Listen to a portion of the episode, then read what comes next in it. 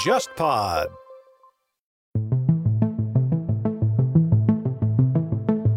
这一次自民党总选选举再次表明，自民党还是一个派阀政治、阴谋政治，就是密室政治，玩来玩去都是这一套的吧？你们党内好不容易出来一个似乎有革新气象的人，自己把自己摁死，其实这次在野党松口气，如果是河野太郎赢的话，大概日本的那种在野党就要消失了吧？对，就河野太郎，因为拥有所有造反派的气质。造反派的气 质，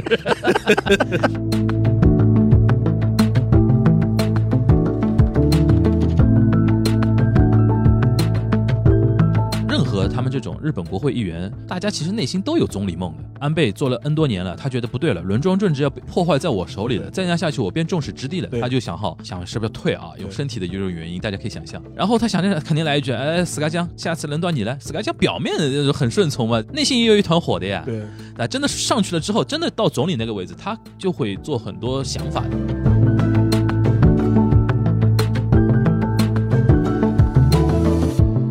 我们也好，包括韩国也好，就是我们看外国政治会普遍犯的一个问题吧，应该就是用我们的一些就是思维去考虑国外的政治。韩国他会把议员选举就看得很大，因为韩国的议会和总统本质上它是一个对立的状态，但日本不是这样嘛？日本它议员的一个结果会影响到后续的一个，比如说总理的一个选举状态嘛，所以说这样的一个政治情况的不一致，韩国方面会对日本政治的一个情况的一个观感，它会有一些出入。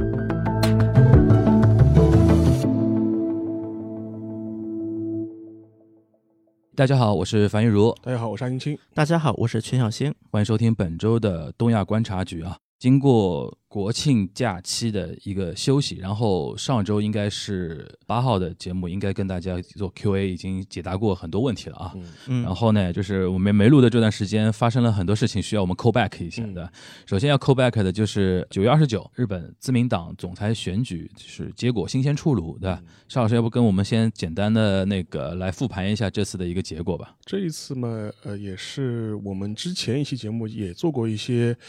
呃，预测吧，其实当时无非就是两个选择嘛，到底是岸田文雄还是河野太郎？对，然后这一次总裁选举的结果嘛，基本上还是岸田文雄，就是说是以比较明显的优势胜出了。因为这一次的话，因为也跟我们之前预期的差不多一样，就是说是投票进入了第二轮，在第一轮投票的时候，双方是差一票，然后是嗯岸田文雄非常比戏剧性啊！呃，对，安田文雄比和野太郎多一票，然后双方就进入了第二轮。但是说实话，在第一轮投票当中，比较意外的是高市早苗得票非常高，嗯，而且他拿了一，我印象中是一百一十一票的那个议员票，对，这个相对来说是非常高的。然后这样一点的话，他的议员得票数量甚至比河野太郎还要高，对。河野太郎他的优势也跟我们之前猜测的差不多，就是嗯他在党友票啊、地方票这边优势比较大。但这一点的话，到了第进入第二轮之后，就会就会被进一步的消解掉了嘛。因为第二轮的话，只有四十七个都道府县的党部能投票，但这个、这个比例就变得非常低了嘛。嗯对，然后等于是议员的那个比重就变变高了。但是呃，从事后的结果来看的话，就高市早苗的这一百一十一票，基本上全部灌给了那个岸田文雄。对，就基本上没有什么票是跑到那个河野太郎这边来的。对的，对，所以说这一次的话，就是说最后的总票数是一百七十票对二百五十票，优势是蛮明显嗯的。但是呢，有一个小的数据也可以留意一下，就是说在四十七张地方党部票里面，河野太郎拿下了三十九张，嗯，重蹈了当年那 个石当破时茂石破茂的嗯覆辙。就石破茂基本上也是同样的板子嘛，对，就是地方票就是说优势明显，但是地方票太少了，太少了，尤其进入第二轮之后，对对对就是说，所以这一轮呃，我们看下来的话，就是说高市早苗某种程度上来说，确实是起到了一个护航的这样一个作用，嗯，分票，分票的作用，而且实际上面你看进入第二轮之后，派阀的作用又可以尽加尽量的凸显出来了嘛，嗯因为这样的话，怎么样一个密密室政治的这样一个产物，密室政治的这样一个运作的结果，嗯，就可能导致了这一次总裁选举的一个基本的一个走向。嗯但是我之后是看到过日本媒体，尤其是日经，当时是在选举第二天的时候出了一篇报道，蛮有意思的。当时说了很很很多细节，就是说是在嗯选前的两天，也就是在九月二十七号的时候，他说这个大势可能就已经被确定了。嗯，呃，主要理由是因为就廖当廖廖婷谈过一轮的，对对对，当然不是在廖婷谈的了，就说是就具体什么是一个什么样的情境呢？是当时就是代表那个岸田文雄这边阵营的主要的一个支持者，就甘利明，嗯，他是亲自去了安倍的那个众议员会所，嗯在在在他的事务所里面去跟安倍等于是谈了谈。其实甘利明这个人本身的角色就很有趣嘛，他名义上面是属于麻生派的，嗯，但是他又跟那个安倍的关系关系非很好很好，所以他这一次呢，马等于前卒他有有一对段对时间对是他的，然后现在等于是代表这个样一个势力势力吧，就是说是去跟呃安倍谈了谈，嗯而且安倍当时的态度就是说他公开支持高市早苗嘛。对我们之前节目也讲过，高市早苗基本上你可以把他视为是安倍的一个傀儡，对，或者是摆在阵前的这么一个人物，但实际上幕后操纵的全部是安倍。对而且在这一次总裁选举过程当中呢，就是很多人也会觉得非常意外，意外在什么地方呢？就是安倍居然如此用力的去支持高市早苗，本来大家以为是意意思思意思，对这个没想到他是非常认真的，而且就是会打电话一个一个去拜托啊，你一定要支持啊，嗯什么啊讲的话都很重的这种话嗯。然后后来就是他双方就说是甘利明代表岸田阵营，等于是跟安倍达成了一个默契或者是一个君子协定。什么协定呢？就是说如果有二轮，有二轮，然后二轮最后是岸田文雄对决河野太郎，嗯，你这你的麾下的，你的麾下的人全部能够支持岸田文雄。嗯，嗯嗯事实啊上，我们看下来也的确是这样子。对对对，呃，所以说这个呢，就那交换条件是什么呢？交换条件我们就能看到了呀。这内阁的，这那个这一次政调会长是高市早苗，对对对对然后干事长是甘利明，，对对对，这样的话，你这个这个交换的态度就非常明显了嘛。而且阁员里边好像属于岸田派的才三四个人，好像，对对对，而且实际上主要的一些党内的一些重要的职位，基本上全部是被安倍的人马或者是倾向于安倍的人马给控制了。嗯当然，这个我们后面也会从人事角度来说，再反过来再慢慢谈吧。嗯呃，但这一次看下来的话，就基本上我们可以做这样一个判断，就跟我们之前猜测的差不多。嗯党内的主要派是细田派，嗯，安就是安倍所在的那个派系，安倍那个派呢是不叫安倍派，叫叫细细田田派派，嗯但基本上是全部是倒向了那个呃岸田文雄，岸田文雄对就是至少在第一轮的时候，不是岸田文雄就是高市早苗，对，就对没有对人会投给对河野太郎了。对没有这跑票，这个派系的人数是最多的，大概对是九十多个人吧，将近对一百个人。对然后。八十六好像我记对得，然后这是这是最党内最大的派系，嗯然后后面的就是那个岸田自己的派岸系田自，己那么当然不用讲了嘛，不用平头自己人。头自己，然后那个麻生派二，阶派、麻生派，嗯麻，生派是分裂了，自由投票，就有一部分呃少壮派的议员有可能会支持河野太郎，嗯对，但是麻生派的一些比较资深的元老议员全部是支持岸田文雄去了，而且实际上那个麻生太郎本人的态度就跟我们前面讲的一样，非常暧昧，对也非常暧昧。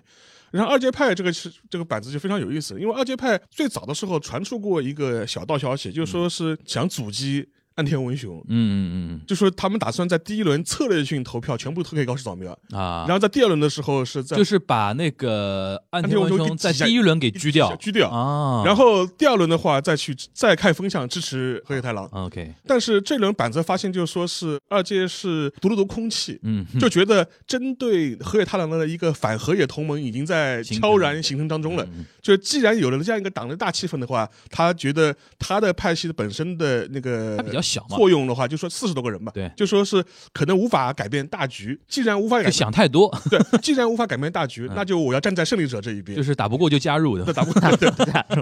呃，所以说就是有这样一个趋向，嗯所以说我现在能够也能够判断，基本上阿杰派的大部分人也觉得也肯定是没有投给河野太郎，嗯，就河野太郎基本上就是依靠各个派系中一些边缘化的听状票。对或者是非派阀对，的议员的对票，就基本上是是是还有大量的地方党部和地党方友就党友党票，嗯友票，就基本上是这这种状况。所以说，我们可以看到，就说是自民党内的主流派阀基本上都站在了河野太郎的对立面，对立面。嗯本来一些摇摆的一些派阀，有可能站在他这边的派阀呢，看到大势不对，马上要改，嗯嗯临阵就说是倒戈，就我觉得这次安倍啊，如此毛起来支持那个高市早苗啊，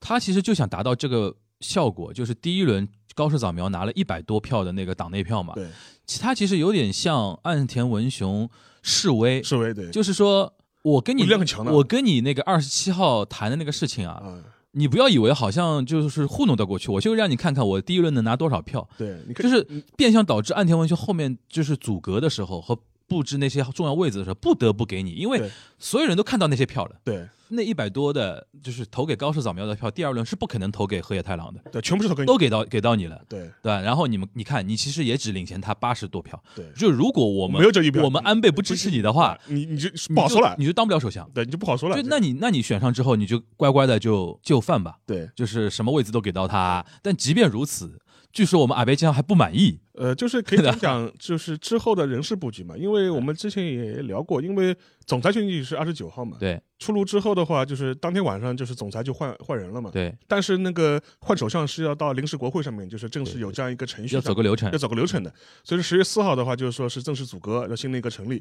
然后这个领导班子的话， 就说是当时岸田文雄讲了很多漂亮话，因为他自己是一个棒球爱好者，他意思说，因为他是山口县人嘛，所以他的本命球队是广岛鲤鱼。然后当时他喊的口号就是说，是说我们要打全民的棒球，党内选举结束之后就不再分敌我阵营了，每次都这么说。我要建立一个呃全党一致的一个那个，我不会分派系的。就中国人经常说啊，越强调团结，越是说明你没有团结。对，基本上他从自民党党内的人事安排开始出炉，争议就非常大。对，首先的话就说是政调会长是给了那个高市早苗、现在是说那个嘛，就是日本人把它叫三 A 政权嘛对，甘利明、甘利明、阿玛里、阿满、阿玛里就是因为是 A 啊打头 A 的，啊打头，阿索阿、索麻生太郎，然后就阿贝阿，贝阿贝三 A 政权，对就背后充满了这三个人，就是现在甘利明更明显了，就他已经是干事长干了。事长、自民党干事长，然后麻生太郎是自民党副总裁副，总 裁，然后阿贝是政调会长高市早苗背后的大老 板， 对吧？然后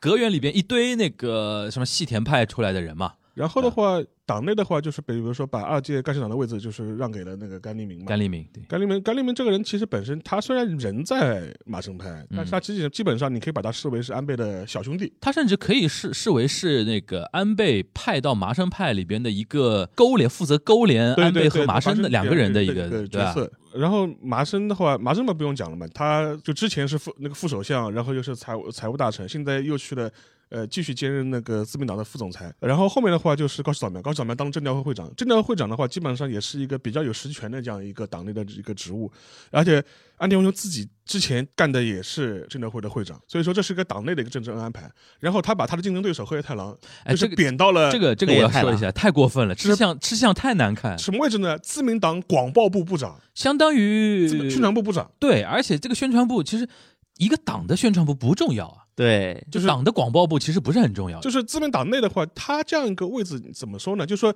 他有三要职，就自民党内三要职，除了干事长之外，嗯干事长干事长是党内最高的职务嘛，对实际实际是总裁，但总裁的话，实际的日常党务运作是干事长负责运作的。嗯然后干事长下面的话有三个重要的，更有更重要的职务：政调会会长、税调会会长、税调选对对，选对会者自民党长期是执政党，对。所以说税制的那种制定。基本上就是自民党负责拍板的，对，所以说一般以前那种什么财务财务省啊，或者说原来那个金产省啊什么的，经常要跑自民党嘛，要对啊所以接说他的税税调会长是很重要的。然后就是一个叫选举对策委，选举对策委员会那个长，就是叫选对会，选对会因对为党派嘛，对对一年对到头最主要的事情就选举，举对吧？然后还有一个就是高市长苗做的那个政调会长，就政策协调对吧？他是政策调整还是叫什么？他是负责那个，就是说是相关的党内的一些大政方针的制定方向的。对对对就比如说我们五年五年的规划是怎么样子的，对对对我们对通过然后我们甚至他要召开一些类似像党政协调会一样，他说嗯我我们觉得这个大国家的大政方针，我们我们的建议是这样子对，建议给政府，就类似对这种。大家不知道还记得吧？就去年新冠就是呃年初的时候，二零零年初的时候，当时安田文雄作为那个政调会会长，对还跟自民党的政府，就是当时的安倍还在那当总理的时候，提出很多建议嘛，对对对比如说补贴到底发多少钱，对对对对三十万还是十万对，当时还搞了很多风波出来。对，然后最后小丑竟是我自己，对对吧对，等于是这是一个三个最重要的职务，叫所谓的党内三亿嘛，对对，党这三是亿这，是党内最最重要的职务。嗯，但相对来说，像什么广报部广报部啊，青年部青年部啊青年没用的部没用的，这种以往中给人的感觉是更多是给一些青壮年的议员，就是说这一就个很要青壮年里边很要的一些一议个员培养阶梯，对的就是一个对培养岗位，就是就说说将来我们觉得你啊，你很有潜力，你年轻人对吧？你去对锻炼一下，就是基本上是这种位置对。对对对所以这一次他给到黑太狼这个这么一个是第一这轮样只子差一票的这么一个候选人，一个广报部部长，我觉得近乎于侮辱了。外界普遍都觉得是一种降降职使用嘛，对就是一种惩罚惩罚性的，就有点类似于什么呢？大家如果看过大河剧的话，就是属于这种官员合战，对吧？你作为西军战败了， 对吧？所以说你的领地要减封，对对对 你对的对领地要减封，百万蛋变成呃就是十万蛋，复旦对对对对类就似是就是这种态度就非常明显，而且这一个做法呢 而，且我再插一句，那天沙老师嘴也蛮毒的，来一句什么话呢？他说他他给我看那个截图，就是给他做那个广播部部长，然后沙老师评论了一句：“河野太郎不是很会发 Twitter 吗？你代表自民党去发好了。对啊，你不是很喜欢很喜欢玩 social media 吗？那你去玩玩”。对，广报部嘛，广报部对吧嘛给给党做广报嘛，对吧？然后后来我当时看到就是说是，就河野正营啊，嗯就是知道这个消息之后是非常的愤怒，嗯，而且认为就是基本上就摆明了就把人打打入冷宫，就是去去去处理他了。对对，然后，但是安田非常搞笑，知道吧？嗯他他也知道他这个人事恩名会引发很多争议，对，然后他对外界的讲法是说，嗯我还是呃很看重河野的，我要跟他二人三足一起迎接众议院选举。这好处都想说嘛，因为毕竟这之前不也提到嘛，河野他毕竟在地方选举，嗯对他还是比较有利的嘛对。如果河野代表当时如果以胜出的话，那么地方选举应该问题不大对了，。就是岸田，其实我觉得，我觉得岸田也知道，就是河野不会认认真真帮他帮帮他忙的，但是呢，表面上也不表能骄恶，对。对对，吧？然后后来日本媒体的说法是说，这个任命公布之后，呃，是麻生去跟河野谈了一下，意思让他忍辱负重，要要接下来。大丈夫だよ。我都搞得干嘛什么的，然后我都能猜得到。 对对，然后、嗯呃，后来嘛，当然河野还是就是答应了下来嘛，就还就还答应了，就是这个位置还就是对后来还对是还对坐下来了。但是问题是，我觉得从他角度来说的话，他本人和他周围他阵营的一些相关的一些嗯政治家或政客，肯定是非常非常不满的。但是我个人觉得说，虽然他对现状可能不满，但是这次选举其实我觉得没出我们意料嘛。嗯因为我们其实当时就在说，其实只要不发生很大的变化的话，一般来讲的话，自民党还是因为还是大佬政治，对，还是岸田出现的可能性比较强。但我觉得反而是河野第一轮那个表现非常亮眼了，对就只对只差一票，我是没想到。对我本来以为是说这两个人进这第二轮这是没什么问问题题的，啊，然后后来的话就是说是这样一个结局。但是除此之外，就是一方我们先一个说过了，啊嗯，就河野方面肯定不满了，你居然是你这样嗯侮冷辱板凳，啊冷板凳等于打入等冷于宫这样等于处等于理，就是坐冷板凳就是惩罚你的对你的竞争对手。对然后另外一方面的话，安我们就跟我们前面讲，就安倍应该很满意了呀，你们塞的都是你自己的人，对干事长开始，对然后到到政调会长是政你的调会人，长啊然后干事长等于是你的，也是你的人马，对副总裁嘛是你常年的副手，对吧？对按按那个麻生太麻郎生嘛太，郎，对然后内阁里边一堆细田派的，对，然后居然安倍还是很不满意，，对，这个是日媒爆出来日嗯本的。爆出来的，他说啊，阿白江福芒，不满，然后人家人人家还问，有一个人好像去问他，对就这次你怎么看那个这次人事？他说我们非常不满。你我说那你要怎第么一样？天就给岸田文雄这种架势，那后面他真的很难做了。就说日本媒体也好，或者是一些一些观察家也好，都都很容易判断，就觉得安田文雄从他这个政权初始就会受制于大佬政治对的的影响，对的，我结觉果得没有想到，就是说第一天第就一天是。就开始脸色就开始摆出来了，我觉得安倍就是给他听的这个话对，他其实不一定不满，但是一定会让你知道说，你这个政权是维系在我们手里的对那种对感觉，就是那这么一说，其实我倒是有一个好奇点啊。那么就是之后不是日本就是地方选举嘛？嗯那么安倍也好，或者河野也好，是不是都在等着说这个地方选举一结束，对风向还会变一轮？就比如说，如果输了的话，嗯，那是否河野或者是甚至是安倍要卷土重来？这里呢就要牵涉到另一个话题，就是这次我们在野党啊，枝野信男同志开心的来， 那天沙老师发了一个豆瓣对吧？对，然后嘛就说是是一个截图对吧是？个新闻截图，嗯就当时就是说是这个结果一出来之后，就采访那个立就立宪民主党嘛，那个党首志野信男嘛，当时他的一个说法就是说是这一次自民党总选选举再次表明，自民党自民党是不会会改变不会改变的。如果我们日本老百姓再选自民党，日本也是不会改变的。对，就是基本上就表达了一种，你看自民党就是还是一个派阀政对治、对阴谋政治，就是密室政治，玩来玩去都是这一套，对吧？对你们党内好不容易出来一个似乎有革新气象的人，自己把自己摁死，就是其实这次在野党松口气，如果这次在野党如果是河野太郎赢的话，大概日本的那种在野党就要消失了吧？对，就河野太郎因为拥有所有造反派的气质。造反派的气质， 就是而且年轻人就喜欢河野太郎，而且到什么程度？我可以举个反例啊，嗯就是说是我们都知道安倍的好朋友，嗯，日本著名右翼百田尚树，百田尚树， 百田尚树写过什么？写过那个 永远远的零零，对吧？这种这这种非常右翼的极右翼。小说，极右翼小说，嗯历史修正主义小说的，对对对然后、呃他是安倍的好好基友，真的是好基基友真的的好基基友，就是动不动就是什么赤坂的什么中华料理啊，呃，然后寿司店一起吃然后饭的安倍那到种，什么程度？安倍自己会在自己的就是公开公用的公家的那个推特上面为他的书打书的，嗯，就是到这种程度，非常夸张。就这么夸张嗯。结果他在二十九号自民党总裁选举那一天发推特是什么？你说百田尚树的，白天上说他的推特是，如果河野当选，自民党就完了。对对对对对对对对就是对这种对话，就是这因种为话，他他是那天就是第一轮之后非他常急紧张了，啊，急了，就是第一轮之后，哇塞，河野太郎只差 一票，他他急死了，然后法然发个推特啊，自民党要完了，日本要完了那种感对对觉对。嗯结果就是这么一种态度的这种嗯这种决策嘛，所以说你就看出来，就是当时的党内的一批保守派啊或者老大老大老大对他嗯这种看看法。嗯但是这样一个结果出来，对于那个在野党来说，野党势力来说呢，就是嗯，其实是一个利好的消息，对的，因为从站站在在野党角度来说，我们下一次嗯十月底的众议院选举的那个攻击的题目都已经想好了，对除了攻击新冠疫情，就是攻击你们自民党不思进取，对吧，？密室政密治室政治的，的还是老一套连装，连装的对，吧？然后互相轮装了，对吧？对然后就然后这一次那个岸田内阁的发足的民调其实也不高，五十五，我看到，呃，就是不同版本啦，就说是共同社的民调是呃是百分之五十五，对民意支持百分之五共，同社因为相对中立一点嘛，对对，，然后那个每日新闻嗯比较偏左一偏点，左一点，百分之四十九，对对，百对分之四十九基本上它属于那个比较低的，政权一开始的那个支持度里边，好像战后第三低，第三低的，第是三第三低低的。你想想看，去年那个菅义伟政权刚发足的时候，百分之七十多，对最高对对最高点是百分之对七对十对多，对对对。所以这个差距还是有的。然后就回到刚才小新提到那个事情嘛，就是因为接下去马上就要差不多就要日本的那个国政选举嘛，对，就是众议院要时时间要到了，对吧？对然后呢，岸田文雄势必是要带领这次自民党参呃选了，然后就是说，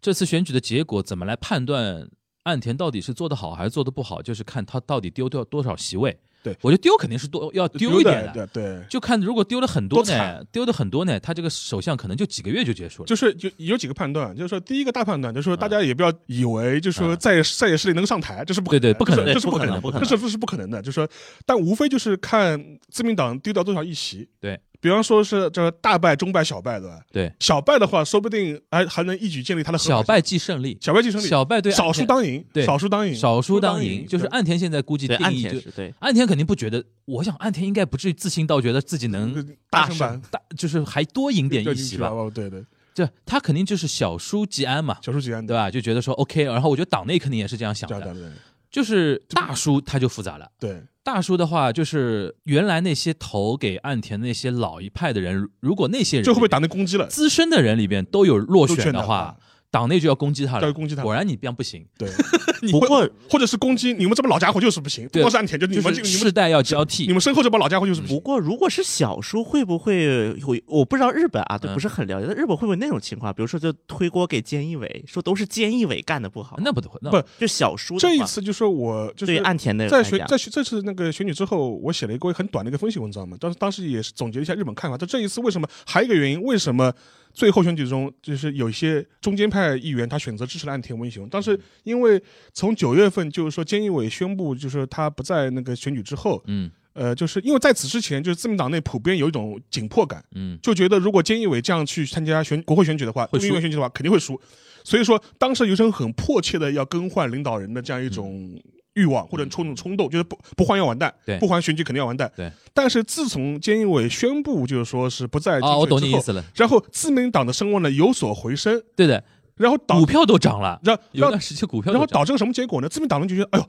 只要不是菅义伟，好像都谁能接谁受谁都可以，谁都可以带领我们去赢赢对赢得选举。了，就是就说说不不需要河野出马了，就是说，自民党突然觉得说自己没有到那种非常危机的关跟头，头对只要菅义伟一下来，上来的人自然会承接到一波红利，对对吧？那我还不如选一个稳妥一 点的。就是岸田这种，嗯就是说大家都很能 hold 得住住的人，人，他就觉得，所以说，因为之前为什么河野声势高，就觉得有危机感，有危机感对，有紧迫感，对就觉得不选河野选举会输。对对对。对后来九月份的时候，就觉得哎呀，似似乎这个民望有所有所反弹。对你这么一说，我想起来了，很多我推特上面关注的一些左翼的一些学者啊，他们就说，他说这个选举结果是对我们所有的国民啊，尤其选平时投票给在野党国民的一记耳光，一记一声嘲笑，嗯就是你们翻不了天的呀，对，我们就这么玩密室，怎么着？你们怎么你们着吧？招然后那些左翼学者说，我们要团结起来，把他们投下去。 然后，然后就看这次选，如果真的是大输的话，他们危机意识又来了话，我估计又要传那个让岸田早点下来，所 以说，所以所以说，这个政权有很有可能是一个非常短非常短命，的很有可能非常呃非常短短命命，就而且看他这次选举。而且这一次就和我们前面讲到了，就说你可以发现好玩，就是嗯河野证明你的就是你的政治竞争对手不满意，嗯，背后推你的政治盟友也不满意，号称不满的也，哎号称不满意，嗯这就很尴尬了。对的这一次不满非常好玩，嗯就是你也可以看出来，就是呃我们安倍桑就说是套路是他深谙。要到什么程度，就是对，说真的有，真的有就。他最大的不满是什么什么原因呢？因为之前他们本来推荐的那个那个官方长官嗯，是原来的当过文部省的，叫提升光一，他是被安倍背书，然后迪生田光一的啊，吧，提升提升光一，提升就是那个有点、有点、有点、有点胖胖的胖那胖个，胖胖的嗯提升光一，然后是他那个是人是他白手套呀，对呀呀，对吧？是安倍强烈推荐的官方长官。对对对对对，你想想看，大家就因为因为官方长官，我们之前也讲过，他是类似于那个总理府的大管家嘛，大管家，他实际负责总理府的就是日常的日程制定都是他制对定的嘛。政府的总秘书长了。然后他也负责对外新闻发布啊、对消对息对发布啊，是一个很重要的一个岗位。对放一个安倍自自己的人，那个根本就是安倍的鹰犬了，对啊，那个哥们儿就是那基本上我能所有控所有脏活都是给安倍干的嘛，就是我能控制总理府。对对对对，然后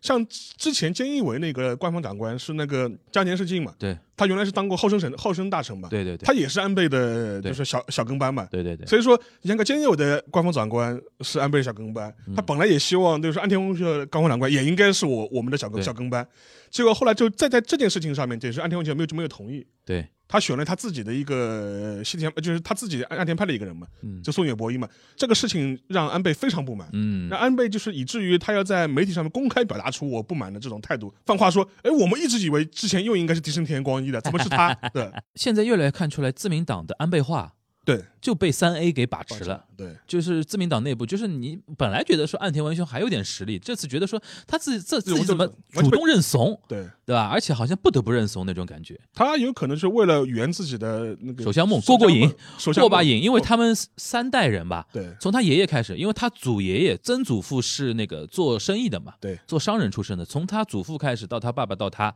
三代都是政客嘛，然后到他能坐上首相嘛，就等于是一个巅峰了，巅对峰，吧？但问题是代价就是说，你可能就会成为一个傀儡政权。非常短命，一是傀儡政权，第二个有可能非常短命。对。而且你背后的话，你你很难真正施展拳脚去做些你对想做的事情。虽然是我们早稻田的大学长，对吧？但是对对我觉得不太看好他。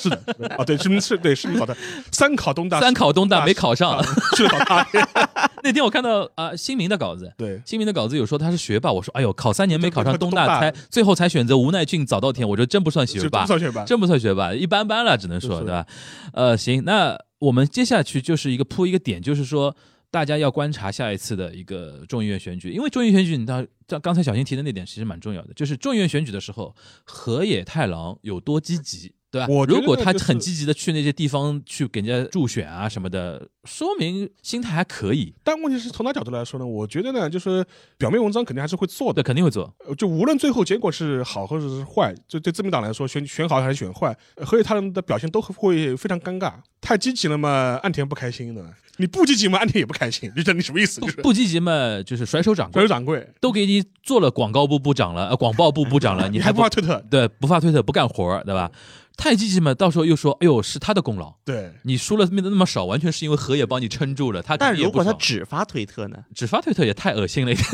还有一种就是他有可能就是说是到底哪些选区他会去划分。划分，要去对要去站台，对投入多少资宣传资源对，他其实对于就是那种地方小选举区啊，河野没有影响力的，因为那些都是老头老太太的选举区，他没有影响力。他主要是都会区，东京，比如说嗯立宪民主党里边什么联访这种人，就对在选区就在东京的嘛对。你在池袋西口演讲，我他妈在东口演讲，就看谁来的人多。河野如果一一在的话，人还是多。而且这次好像小泉进次郎跟河野有点联盟的那个关系，因为小泉听出纯来次了郎也被也被边缘化了。也被踢出那个了，也也被被变化了踢出那个了，也被踢出那个。哎，如果他们两个人站台上，至少在都会选举就画面，对那个画面，画面质感不错的哦因。为非常好玩，就说是二十九号选举嗯嘛，二十八号的时候，当时就他们两个还共同就说亮相一个活动，嗯就是嗯嗯就说是什么去什么东京某一个什么居民区访贫问苦，嗯嗯就意思说就问问当地什么呃菜篮子工程怎么样了，就类似这种情况嘛，就两个人就一唱一和就搭档那种嘛。嗯哎，他们两个人现在有点在联盟的那种感觉。小泉之郎这一次也是被惩罚了呀，嗯，环境省那个大臣也被拔掉了呀，我觉得其实可能对小泉或者对河野来说，他们也在等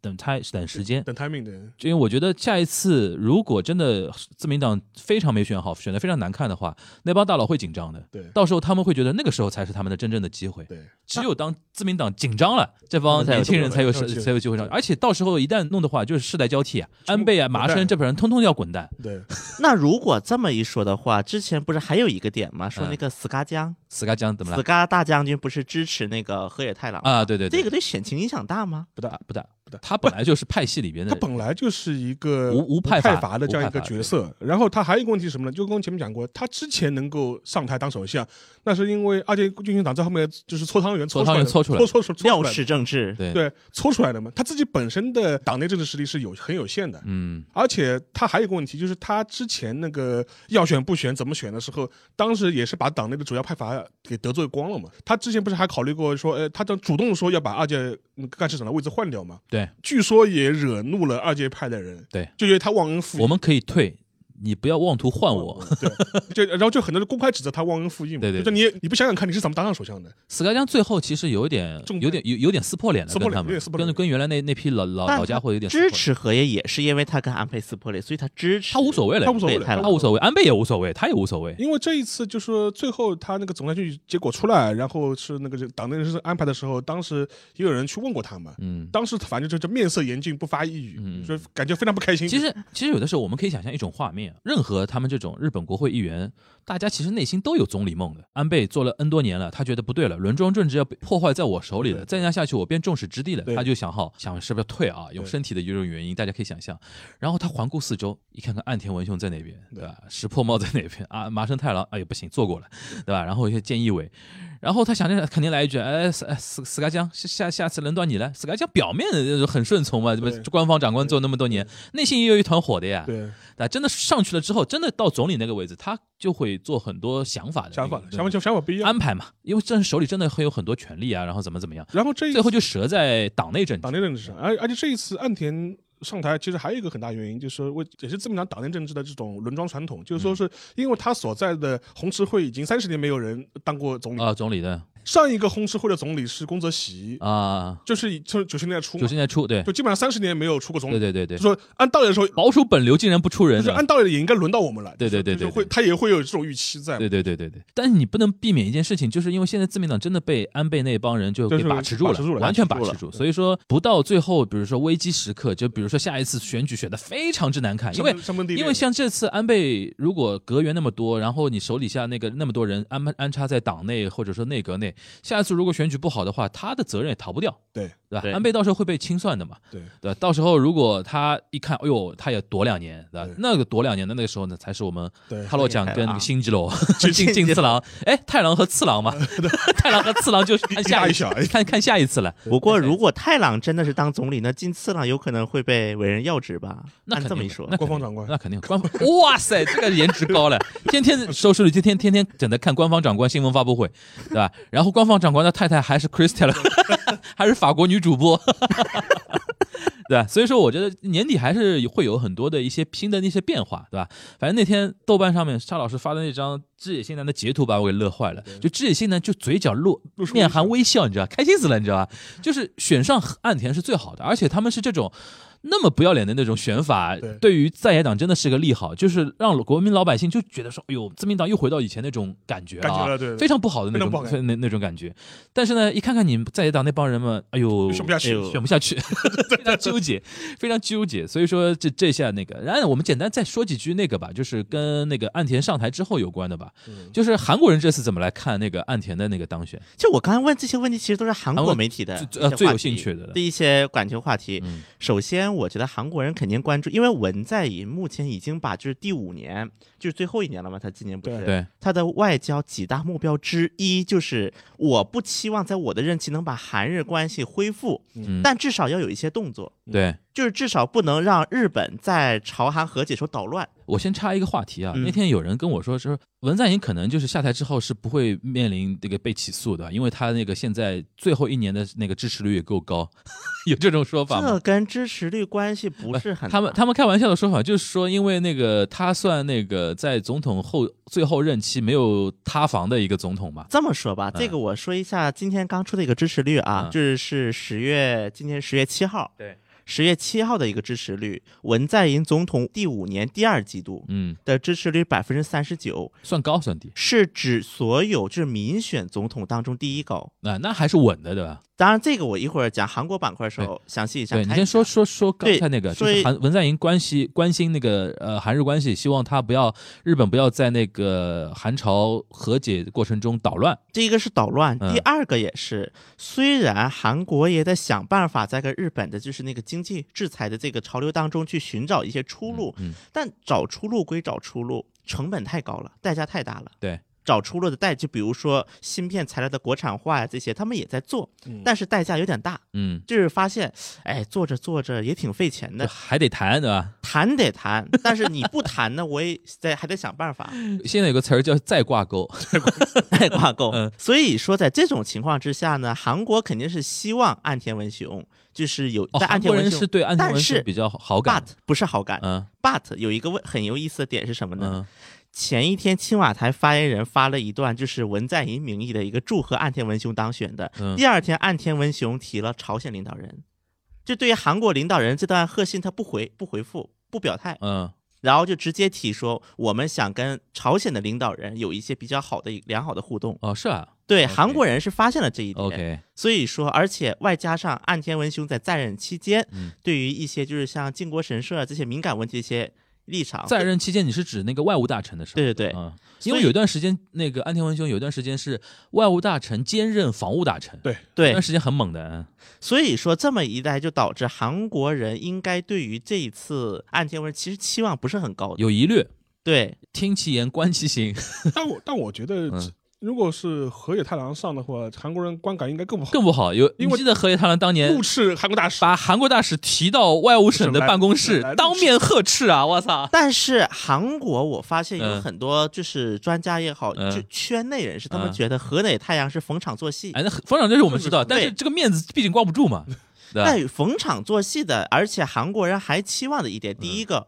如果河野太郎上台，他应该会能够一定脱离于大佬政治啊，一定程度上就是。韩国也很觉得说日本的这套自民党那套那个密室政治、大佬政治是有问题的，对吧？对，所以说当时斯卡大将军上台，韩国专家的一个认知就是说，菅义伟势必会成为被幕后大佬牵制的一个对象。嗯嗯嗯嗯。那么在这样的一个对象，我们期望他能够做出一个大幅度的一个改革也好，一个改变不可能概率不高。嗯这个就有点像什么呢？当时安倍虽然安倍他本身政治立场也是偏右嘛，嗯，但也很戏剧化的一些。正是因为安倍这样的一个政治力量，所以他他的政治力量够大，所以他才能去推动，比如说和中国去修好啊等等这样的一些事情。但是菅义伟明显没有这么大的政治力量，嗯，所以说，目前韩国人他看岸田文雄，那么应该也是这样的一个观感，就是觉得岸田文雄应该也没这么大力量。我们也好，包括韩国也好，就是我们看外国政治会普遍犯的一个问题吧，应该就是用我们的一些就是思维去考虑国外的政治。韩国他会把议员选举就看得很大，因为韩国的议会它是属于就是。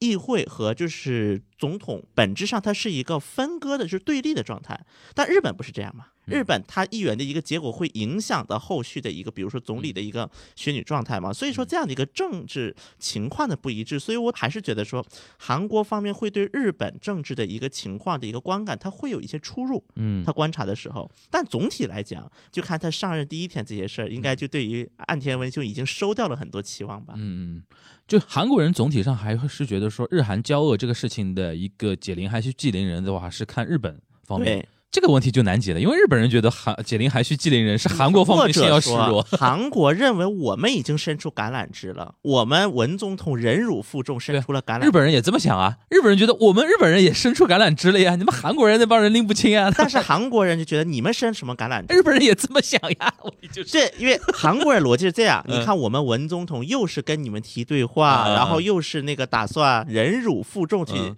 邀请那个去参加东京奥运会，嗯嗯嗯哎结果是你们不给面子在。日本人的点是在于你们之前几个那个叫什么条约啊，嗯，还有那个条文啊，还有那个东西已经签了，不是反悔吗？日本人点在那边，你这个问题不解决的话，韩国文在寅一直说我们要谈谈谈谈谈，但日本人的想法就是说，谈之前你总归那些动作你得做，让我知道你想干嘛。但是问题是，现在那些之前的合约也好，之前的一些合同也好，协议也好，是我现在估计韩国人是不可能接受的。现在一个死循环点就是在于韩国前段时间出了一个判决，嗯说那个密兹比西嗯，就是三菱，对三菱的涉及到三菱的一些案件，嗯说要求把商标权出售，对出售商标权。哎这个事情，因为这个判决时间我大概看了一下，正好是在东京奥运会之后嗯出了这个判决。对那我相信说，如果当时文去了日本，嗯然后不管怎么样，如果出了一些就是就算是一些表面上的一些东西，那么我相信韩国的法律法院他判决应该也不会判的这么狠，下这么对狠的手，所以说我觉得死结。这就是个死结了这。个死结，然后这个死结呢，除非爸爸出手硬掰开，第一个是爸爸出手对，第二种可能就是两边领导人都换一轮，但都换一轮，现在都大换，从而且是格个局方上向来大讲的换，话，我我个人觉得韩国，因为现在感觉文在寅如果现在已经是战后，比如说第一高了，就是那个最后一年，对吧？是嗯指这个意思吧？哎就是第五年的第二季，就是同比已经是战后第一高度了，，对，说明在韩国还是左大于右的，或者说文的那个怎么说能量还是相当强的。至少文在就是他的外交层嗯面，嗯，因为文现在这个支持率数据打出来，它那个支持率最差的还是房地产。嗯，就是说最外差交的得分还是高的。对，你说，就是在这种情况下，未来再换一个总统，他敢做就是一百八十度转弯的事情吗？我想一百八十转弯，那肯定是这个两边都不现实。对。啊，但是至少，如果要退一步的话，嗯那肯定是，比如说，如果换成个右派政权上台，嗯如果说，嗯嗯比如说尹锡悦也好，洪准标也好，换成右派政权上台，嗯，那么这个应该是会有一些我不看谈比好，例我的不。看好，因为应该外有交一个太敏感，对对日外交对韩国人来说，民族主义的那套东西太敏感了。你在之前那个文在寅铺的那些事情上，如果稍微敢做一些改变，敢做一些退缩的话，又是一摊大的事儿，骂死。马上被骂但死。这个就只能在第一年做，第一年、第二年支持率还高的时候对做这些，事。那我们就要转到我们那个韩国总统这个话题来了。我们尹锡悦都开始做迷信活动了， 在手上写王， 王上加白， 你搞这套东西了啊！这你个小心跟大家介绍一下，你尹锡悦怎么怎么变成这种人设了呢？不是，现在在韩，首先在韩国的很多就是圈内人士也好，就很多分析家来看，目前尹锡悦的最大弱点就是，只要他开口就肯定有问题。嗯，开口就开口就开口输就失分，对，嗯这这这个首先的“王”字这个事情本身很简单，就是在一次那，因为目前国民力量党嗯内部还是在一个党内候选人的一个竞选阶段，嗯，那么现在有八个候选人了，相当于现在是八个要筛出来嘛，对，嗯然后党内的一次就是讨论会上，就我不知道日本有没有啊，韩国反正是党内这种有的候有选的人有有的有的就是公开的讨论有会的。有的，那么在一次讨论会上，当我们的洪准标去提问尹锡悦的时候，嗯镜头就拍到他手心写了个 王字，哼哼哼写了个汉字的王，嗯大王的王。那么这个点不妙就不妙在哪儿呢？我们要知道上一届总统是怎么被赶下去的。 就是搞迷信活动被被赶上去。对对对，这他虽然跟说他邪教其跟邪实教搞在一起嘛，对吧虽然说其实，在法院的认罪方面，其实跟邪教关系不大，对，但是观感最难看的就是这是个邪教一这切个的点，起因就是那个邪教，他写王字是什么写下来？你你普及不是这个不是邪，就是一个在手上写王字这个东西是搞韩迷信国活动传统的某种迷就信活动吗？这个就大家就是猜测嘛，猜这个就是王历史上没人这怎么来的。干过的吧对， 啊，但是呢，有几种说法啊，我可以给大家分享一下。当然，这个就野史，就大嗯家猜测。那么有一种说法就是说，因为韩国目前就是那种算命的，啊其实也不少。占卜嘛，嗯这就是很土俗的一种迷信嘛，嗯大板教嘛，嗯就所谓的。因为后来有人就挖出来尹锡悦确实和一些算命人士走得近。这个人真的是，还有一点，就是因为很多反而是很多韩国的高层人物，可能是政客也好，嗯他心里会有不安，他心里有不安的时候，啊他会去追寻一些，OK，安慰。那么之前是朴槿惠的时候就有过类似的案对例，对对对对就当时是有一个女性的僧人。嗯然后就是第一次朴槿惠借着这个女性僧人，这个女性僧人叫修仙花，法名叫嗯做休息。对这个修仙花女这个法师，嗯可能就是说啊，你会当上议员，你会因为那个时候朴槿惠还就已经是名声大振嘛，是选举的女王，嗯只要朴槿惠参与的选举，次次都赢，啊，所以说赢了之后就开始很爱惜这个修仙花韩，国人也吃这套东西的，是啊，就韩国人民间也也也会就是经常出现这尤种，其是政客啊或者是检察官一些所谓的哎东亚哎精真英的选是择，搞到最后就搞这套东西， 我我有有一点好奇啊，因为我们都知道韩国那个基督教比例很高嘛，哎，对，无论是新教还是天主教，基督教比例很高。嗯，那这批人到底是信上帝还是信算命？嗯什么灵性什么，还是吗我？就很奇怪，还是说就不耽误？我但也是很多韩国的就是政客，尤其是高级别政客，嗯大家会有个发现，当他到了一定级别，清算他过会信上帝，啊，但是他什么地方都会去。对啊，就什么到灵性啊什现在么，比如说朴 槿惠，到现在没人知道他真正信什么。对，啊，OK。因为他在佛教，他有法名；嗯他在天主教，他有西利名。因为宗教后面也是选票啊，对，有对的，时候在对各个宗教不要太站，不要所太站以队。嗯说这一点李明博是个特殊案例，因为他李明他博是是个虔诚的基督他徒，他是纯基督徒了，已经是对，哎而且在他的那个当中，就是有所望教会，嗯，就是高素英， OK，就韩国本来有个女印的古素英，嗯那么高高丽大学、素素望教会，就是英和岭同音嘛，嗯就是岭南。青上道、岭南、高素英内阁，呃，就是那个就标签非常明显。对，啊那么这个是属于李明博特殊，因为李明博当时所嗯处的那个环境，那这次尹锡悦他这个呃这个写王字这个事情，后来被调查出来是怎到底真相是什因么为呢？这个地肯定查是没得查，啊他但是怎么有说呢猜测，他怎么就是有说呢第一个是有占卜，啊，第二个说是是不是他？因为后来又有人挖出来，嗯很多右派人士跟一个就是，比如说说的有点恶心啊，稍嗯微在肛门上扎针，就针灸的一个大师， 哈，嗯嗯嗯，打通任督二脉的意这思，是这是治便秘吗？不就是是有这样这是一的种迷信活动。对迷信活动嘛，嗯来往密切。包括我刚才提到修仙花这位嗯法师，因为修仙花其实后啊还有一次是他到了他跟朴槿惠跟李明博争党内候选人的时候，就是修仙花朴槿惠你的面相怎么怎么好，一定能当上。啊但朴槿惠没当上，没当上啊一啊啊次，所以朴槿惠就冷落了这个啊法师。 ，OK，OK，后来这个女不法师准自己写书，啊 OK 就这个事情披露出来的。 OK，当然，尹锡悦发言人的说法就是是支持者给他写的王，啊然后他没有洗掉就上忘洗台了。掉了，对吧啊？OK，当然，这个呢，我就是这个我说服力有点弱。因为目前来看呢，基本上尹锡悦是经常失误。以至于在国民力量党内部都有一种担忧的点，就是这也是后来联系到为什么红枕标的支持率往上走的原因，因为尹锡悦就是有人就担忧说，如果尹锡悦当总统，嗯那青瓦台发言人以后就要天天搞解释了，嗯嗯，天天嗯就要嗯解有释，的就有奇的奇怪，就比如说之前说什么歧视非洲人呐、歧视女性啊，就说了很多，包括。最近还有一个事情，就是说那个占卜这个事情，嗯因为后来占卜这个事情成了一个就是焦点嘛，嗯然后尹锡悦攻击洪准彪，说嗯因为洪准彪之前自己说过，嗯说我为了有时候想辟邪，我穿红色内裤。嗯然后尹锡悦就攻击洪准彪说：“你看你也穿红色 内裤，你别说我，你不也是这这帮老男人 挺无聊的。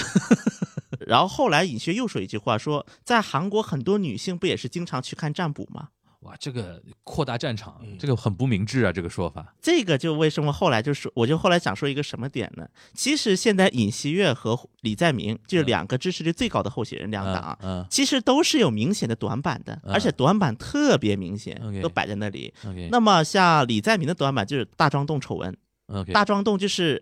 首尔周边的，就京畿道城南的一块地。对然后这块要开发的过程当这中，个好像你在以前节目提过，对吧？对简单他提他过，身上有一个弊案，等于对有，个就弊是案准在确身说是他当城南市长期间，有一个弊案在身。对。那么嗯这个弊案呢，到目前来看，挖掘出来的嗯大多数是右派人士。嗯然后我们的李，因为我必须要承认一点，李在明在应对这种就危急时刻，他很知道他的支持者想要什么。嗯嗯嗯，所以李在明的手段，第一个，我先道歉，说我在当市长的时候出现了这些事儿，对就是不管怎么样，我管理有责任对。但是这个应该叫国民力量门，国民力量丑闻，因为嗯是都是你们国民力量党或者是嗯一些，OK 哦检察官上钩了。 ，OK OK，但是因为目前这个案件还在发酵的一个过程当中，说不定后面有变化，对吧？你的意思？对。但而且要尹锡悦嘛，就一天一个失误，又今天又占卜，明天又怎么样，后天又怎么样，就李在明身上是有个弊案，然后李尹锡悦身上都是洞，就对都。是孔，随时随地会漏一个东西出去的那种感觉，但是两个人的支持率都没什么变化，没什么变化。这就导致一个很奇怪的问题了，嗯，当你然这这个是我个人的你这个一个支持率是他们各自党内，还是说已经大家拉平一起看？就是拉平两拉二平对这个二。分别是多少？现在那么当然，这每韩国的每一个机构呢，它的支持率有都机构效应，嗯对有机构效应，而且在韩国有一个词叫 massage，那么这个马萨这是就是用的说，在支持率也好，一些对外发表的数据当中会进行一些加工，嗯，叫韩国的政治俗语叫马萨吉，应该就是掰了一些数据。嗯，OK，所以一般情况说，我们要看韩国的民调数据，第一个我们不要纠结于数字，嗯就到底百分之几百已经不重要了。嗯甚至同一天出来的数据，有可能都是。有的是尹锡悦第一，甚至有数据出现过洪准标第一，嗯还有的出了李在明第一。嗯所以我觉得我们是要看一个趋势，但从目前一个大的趋势来看，我比如说看韩国盖勒普，嗯盖勒普因为在韩国的几个民调数机构当中还算是规模大一些的，嗯还算是啊，嗯而且也没有说特别的有某个政党的背景，现在多少呢？那么是二十八点一比二十八点零，呃，都是基本盘，这基本的误差范围内。都是左右基本盘的那些票，对，吧？无论是把尹那锡说悦跟李在明一对一，还是洪准标跟李在明一对一，说明就是中间选民还没表态嘛，对对吧？基本上现在的一个情况。嗯第二点，而且我觉得韩国现在我的一个感感官啊，嗯如果说两党都选出了候选人，嗯这一届韩国的总统的选举拉票过程，嗯应该是史上最内卷的 一次。是史内上卷，对最内卷的怎么一理次解？我就说一个很小的一个例子啊，嗯这次尹锡悦不是写王字吗？嗯你知道现大家就是在那个共同民主党，有人现在这么攻击李在明，嗯你没有遵守防疫守则，没洗手嘛，哦，你你你违反防疫守啊，则，你没做到位， 对嗯，是这个意思。可不可以说今年这次选举也可能是史上最冷的一届？就呃是没有没有激烈的冲突点可以让大家去不是吵嘛？冲因突为本身特别激烈不，是我说冲突的点是指说，重大议题，你像我，我觉得甚至有可能这次我们这么来看好了，这次韩国总统选举可能海外媒体的关注度不会像那上一次那个朴槿惠那个时候的那个，因为朴槿惠那个时候那个闺蜜门那个事件太有名了，导致国际传媒都不得不关注嘛。这次可能很多人就连尹锡悦跟李在明都谁是谁都可能国外的一些人都搞不清楚。对吧？然后你们的那些政策目标啊，然后的一些导向的东西，又不可能脱离出各自阵营的一些传统的一些价值的一些东西，所以说可能关注程度可能不像之前几次那么高。但目前来看的话，就是因为现在目前两党还是在一个就是总统候选人的一个就是选拔期嘛，嗯那么目前共同民主党进度比国民力量党要快，嗯因为民主党已经是在党员选举阶段啊了， ，OK 已经在各个省去轮回了。要要确定自己的党内候选人了，吧对，已经是在轮回了各个省。那么从目前来看，那么首先李在明现在总得票是百分之五十四点一，到现在计算，因为只要一嗯你个是候说选那人个超共过同民主党党内啊？对。因为目前来看的话，只要有一个候选人到最后超过百分之五十，那就不用第二轮投票了，嗯啊一，轮投票就 OK 定生死了。他他应该已经稳了吧？五十四点一，应该那么稳了在吧嗯五十四点一的这个背景下，是已、而且已经是有一些后就是排名靠后的候选人，嗯排名靠后主的动选择退了的已经选择退，并且支持李在明。 ，OK，他应该稳了，他应该稳了。那么在这样的现在李李洛渊，而且李洛渊最悬的一个问题是哪一次选举呢？太子被废了这次，在全罗南道的嗯这、这一战，全嗯罗因为全罗道本身就是民主党的一个基本盘， 对，在民主党的基本盘，而且李洛渊是全罗南道知事。嗯然后在文在寅当选了总统之后，因为文在寅本身是庆尚道人，对，就为了安抚基本盘，所以把全罗南道知事李洛渊调到了总首尔当总理的。嗯，就他基本上是一个民主党内代表全罗道的一个类似于一个 icon，一个象征级的人物。但他在全罗道，他只要只赢了一百多票，嗯只赢了一百多票，就李罗渊基本出局了。基本上应该不仅是出局了，嗯而且这说明一个问题：现在民主党的党员们正在智慧投票，嗯，就他们是有战略性的投票的，就不再是说我你跟我出身是一样的，然后怎么怎么样，对吧？对，就是他们现在都在，但是我觉得现在民主党的党员之间是开始有一种危机感了。嗯就是如果我们搞不好这一局，可能要出局。对，所以说，在这样的情况下，民主党党员开始选择谁能当上，我选谁。嗯那么在很多民主党，就是现在李洛渊的一个战略，就是说我要把李在明的这些问题给扩大，嗯我要扩大这些问题，然后让大家就是至少你让我活到二轮投票，嗯至少你要让我活到，嗯我们不能让这么一个有这么大漏洞的一个人嗯去参选。那么如果他这个事爆发怎么办？嗯但我觉得现在民主党党员的一个整体判断，甚至是民主党党首高层的一个判断，应该就是说李在明能咬牙过去。就这个风波，因为目前来看，韩国的一个刚才就是说的支持率，就有这么大的窟窿，现在都不变，大家就基本盘都是雷打不动的状态。嗯虽然互相攻击，攻击的很惨很惨，嗯但是这样这样一个环境下，我觉得李，除非说现在出现一种情况，李在明出局了也，除非是第一个李在明出局，第二种可能像当年的卢武铉那样，引发了一种奇迹。就互联网上突然出现了声援李洛渊的组织，因为当年卢武铉在民主党竞选的时候，也是被民主党大佬不看好的，是一个很小的一个候选人。嗯但是就是因为像我们的像支持河野太郎的日本人一样，在韩国网站出现了很多支持傻瓜卢武铉的人群，嗯然后这些人群把他抬上去的。嗯但我觉得李洛渊的故事可没有李卢武铉那么的有打动人心的一些嗯这不戏行剧不性的行不行点，拍不了电呃影，这这个不是说拍不不了电影，拍对不了，拍不了拍电声影量不了电影声量差大的，差大的。而且还有一点是，这一次秋美爱参选了，嗯就是秋美爱的支持率虽然只有百分之十左右嗯啊，但秋美爱的支持率也不小了。嗯在民主党的大多数党员进行战略性投票的情况下，因为当年就是很多亲文派的一些支持人士，他们对于秋美爱的外号叫做邱真德。嗯那么邱真德去参选了，那么我如果真的是铁杆要维护卢武铉的人，因为邱美爱真的是替我懂我懂你意思了，就是说，如果民主党内有一些就是基本教义派，对他们情愿投邱美爱，也不会投你那个李洛李洛渊因为人家比你形象高大多了。对人家真对吧的是替就是文在寅挡了很多对，钱然后百分之五十四点几选李在明的那帮人呢，有点投机投机分子，就是觉得说你李洛渊们赢不了。然后呢，李李在明虽然身上有弊案在身，但是我们感觉好像爆不了，对吧？这哥们儿好像还挺稳的，啊对所以说就百分之五十几的那些人就投到那个李在明身上了，吧对等于这么一来呢，就是我们李诺渊对被弃掉了，对吧？弃子了嘛，被弃等于保对，很有对可啊能，人很有完可能全被成为弃掉了，被弃保嗯，对，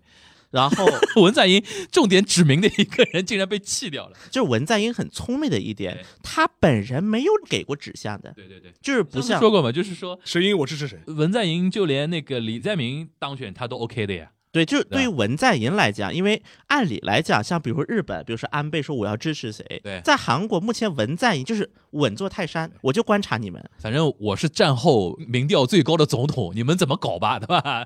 所以说这是民主党这边的情嗯况。还有一点就是，我们也说到就刚才支持率这个问题嘛，嗯文在寅的支持率是百分之三十九，三十九，这个数据应该是韩国是指民选总统嗯，以来是同期最民选高总统的，从什么时候开始算？那个呃，从卢泰愚卢泰卢泰愚啊是民选最高的一位。 ，OK，尤其是外交给他拉分，对这就是稳啊，我呀，所以说在外交这一块儿，嗯第一个外交给他拉分，第二个韩国民众可能又发现了一个问题，虽然文在寅的政策一般，说嗯房地产啊嗯，什么大家嗯骂，嗯但文在寅的人品好像比现在在的几位要好，要观感好看，在的几位你是主在的就主是就在是的候选人，候选人候选人啊啊啊！因为大家都有一个很大的啊窟窿，我们就是苦于文在寅不能再连任，不然还轮不到你们这几个，对吧？有可能，我相信如果文在寅能韩国能连任，文在寅参选，我觉得至少能到党内第二。这么这样的这这样的目前一个大背景，我们来看看右派或者国民力量党那一边。目前国民力量党是有八个候选人，嗯，那么现在前二基本是尹锡差不悦多了，尹锡悦和洪准标。 ，OK，而且尹锡悦、洪准标之间的支持率现在也是到了个位数了。目前据我了解到的啊，就是国民力量党内部目前就是分成两拨人了，嗯一波觉得无论如何尹锡悦象征性太大，我们还是要相信他。嗯推下去，嗯，还有一拨人可能就是开始产生了质疑，就尹锡悦能不能当总统？哼，尹锡悦如果跟李在明对着干，人家李在明这一点比他就跟聪明河，河野太郎比较像，，对，就也是是很善于用 SNS 一的个一一个从选举选上来的一个政客，总归要比你检察官来的要稍微会讲人话一点嘛。而且现在尹锡悦又是一天一个失误，对，就昨天嗯尹锡悦又说了一句话，说我认为现在的很多党员是假党员，啊，因为党员有那个投票权嘛。对那这个就相当于什么？你侮辱党员，对，而且他在釜山说了这句话。这哥们儿最大的问题，就上次我记得我们在节目里面说过的嘛，就他从来没有面对过选民嘛，对，对吧？所以说他那套话术是非常不熟悉的。所以现在的一个情况就是，前脚尹锡悦说一句话，后脚发言人的解释啊，他真正要找补，要找 补。好像类似的是，到现在啊，嗯就是现在国民力量党正式启动选举这个议程都没有多久，嗯可能就出现十次了，已经嗯不下十次了。嗯但是很可怕的一个问题就是，基本盘目前还没有撼动，嗯但是中间选民怎么想的不知道。嗯所以说，现在韩国民力量党内部就开始出现一种危机感。这种危机感的体现就是，前段时嗯间国民力量党又出内部出现一个丑闻，嗯就是说是检察院去刻意的，就是去指使一些检察官去起诉一些人，嗯啊，又出现了这样的一个丑闻。虽然说这个过程当中，就韩国国家情报院院长也牵涉其中，但是因为这个主体是在检察院内部发生的，嗯我们再联想一下米密米森林为代表韩国人对于检察院的一个形象，嗯这么一连起来，尹锡悦其实就很难看了，这个对画面就。对，虽然这个是目前还没有成为一个很大的一个风波，对。不过呢，最近韩国的国会正在进行国政监察，就是对于各个政府机关进行那个监察的一个过程。嗯这段时间的国政监察基本没法搞了，嗯基本只要一开搞，要么是开始骂阵营。我记得十月一号第一天，国政监察第一天出现很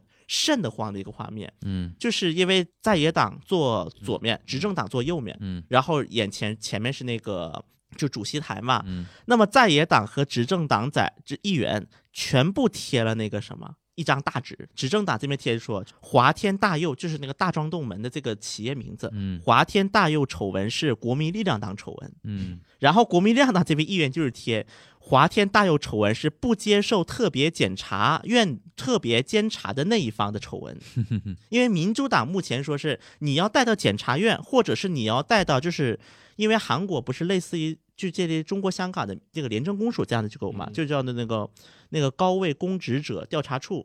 那么现在李在明的立场就是，你可以把他带到公职者调查处，你也可以把他带到检察院，但特别检察我不接受，你就嗯相当于炒作这个议题了。嗯嗯嗯是这么样一个逻辑。所以现在双方的一个，就我们就明显能看到，第一个双方就还是那几套，嗯，什么贴个屏幕啊，再骂一骂呀。嗯而且第二点就是，很有可能下一步能够打动整个选举圈的一个大案子，就会出现司法权司法权。嗯就比如说司法可能这一侧判哦，比如说有一方有特别明显的漏洞，嗯然后我就开始打他，行。就这样一个就很内卷了。现在已经会从日程上来讲，我们再跟大家复习一下，那个邵老师，那个日本那个大选是什么时候？就这个月月底，十月月底，哎，十月底啊， 大家大家醒一醒啊！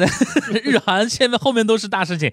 那个这个月底，呃，那个日本要那个国会宣到期了吧？他这一届已经是战后好像第一次，等于是超期国会，对，他实际上已经超越已经超超过那个四年选四年任期了，是对吧了，？等于是个超期国会。嗯觉得这个月要要选了。然后呢，韩国的日程是明年那个几月来？五月吗明？年三月明年三月，然后五月是上上任。上任，对，其实就是这半年里边啊，都不到半年了，三四个月时间里边，日韩要变天了。日韩要变天，所以大家醒一醒啊！我们东亚观察局上班了， 传统异能时间要来了。那我们一个个来啊，邵老师，你觉得月底自民党大叔、小叔、中叔，你觉得中枢到大 枢，中叔到大叔对吧？你内心很期待他大叔吧？但但是但现实我觉得大概是中枢，中叔，对对对，我也觉得，就是要几要几十个席位吧。日本老百姓放眼望去，哇 天，就是在野党包括自民党一一堆叫太郎的太吓人了， 叫太郎叫次郎的，对吧？啊，那那行，那个那小新你先说吧，你觉得那个左右分别的代表人吧，那么现在左派李在明是大概率了，就是你李给在你明是你大多概大率你给他多大概率？七十吧，才七十啊！哇，七真十真到谨八慎十，，真七谨慎十啊到八。 OK 十。那你觉得那个尹锡悦代表那个国民力量党？国民力量党，嗯，我觉得尹锡悦六十吧，我给他啊六十、给他六十，就是他可能性稍微高一点，稍微对高吧一？我点。们嗯洪大叔还是有点机会。但是我觉得宏大说机会没有那么大。哎，那你这样说嗯啊，李在明 VS 尹锡悦，你觉得谁赢？李在明险胜，那李在明 VS 洪准标，目前应该也是小险胜，只要两个人摔了一次，有一个人摔了致命一击，嗯那么另一个人就会当上。那李在李在明那个弊案爆的可能性大不大？因为目前李在明的案已经是在挖掘的过程了，啊已，经大家开始挖，行挖是挖了一段时间行就是就是提前爆雷爆掉了，对对对对对，提前对爆了提前一个提前引爆了。对而且李在明的很多雷大家已经明心知肚明了。嗯嗯嗯，大家已经知道他有什么雷，就是行很多雷是打过预防针的。行的，行的，我知道了。那就这样，我们提醒所有偷偷听我们节目啊的一些自媒体公众号啊，嗯你要写稿子的时候，可以先把李在明先挖起来了，就先搞一个什么概念的， 什么韩国农民的儿子啊，不是哎，韩李国在李工在人明的儿子哎，，李在明是什么背景？工人儿子，工人对子弟，不是他嗯属于自己就是少年宫，少年宫是什么意思？就是小时候童工啊看起来对童童工啊，对哇，故事有了，故事有了，故事有而了嗯且李在明的胳膊在那个童工的时候受伤了对，哦，对童工之子。对万恶的资本主义可以无情的控诉啊，控制资本，对吧？控诉资本了啊。行，那我们这些不管你叫什么课文吧，可以挖起来了。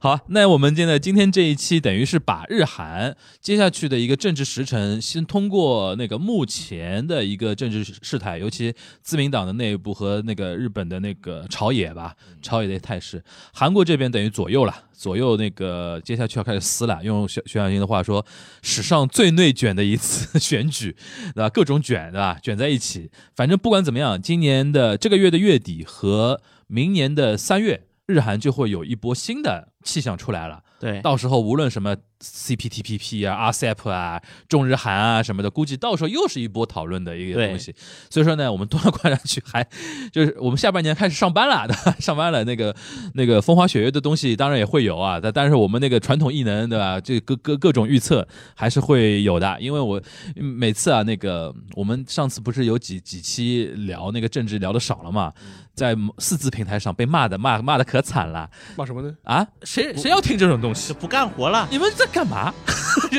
要听这种东西，那个外面不是韩国什么文化，韩国那个娱乐，我听别的什么节目不好吗？要听你们讲，你们三个男人能讲出什么东西？ 你们还是给我给我老老实实预测一下人家政治情况吧。 哎，还是都会有的，对吧？都会有的，对吧？日日那个太太阳照常升起，对吧？那传统异能照照样照常上演，好吧？那我们那个今天那个国庆假期回来的第一期节目啊，就跟大家稍微聊到这边。呃，这欢迎大家继续支持我们东阳观察局之后的一个节目吧。那我们今天这一周的东阳观察局就到这边，大家拜拜。拜拜。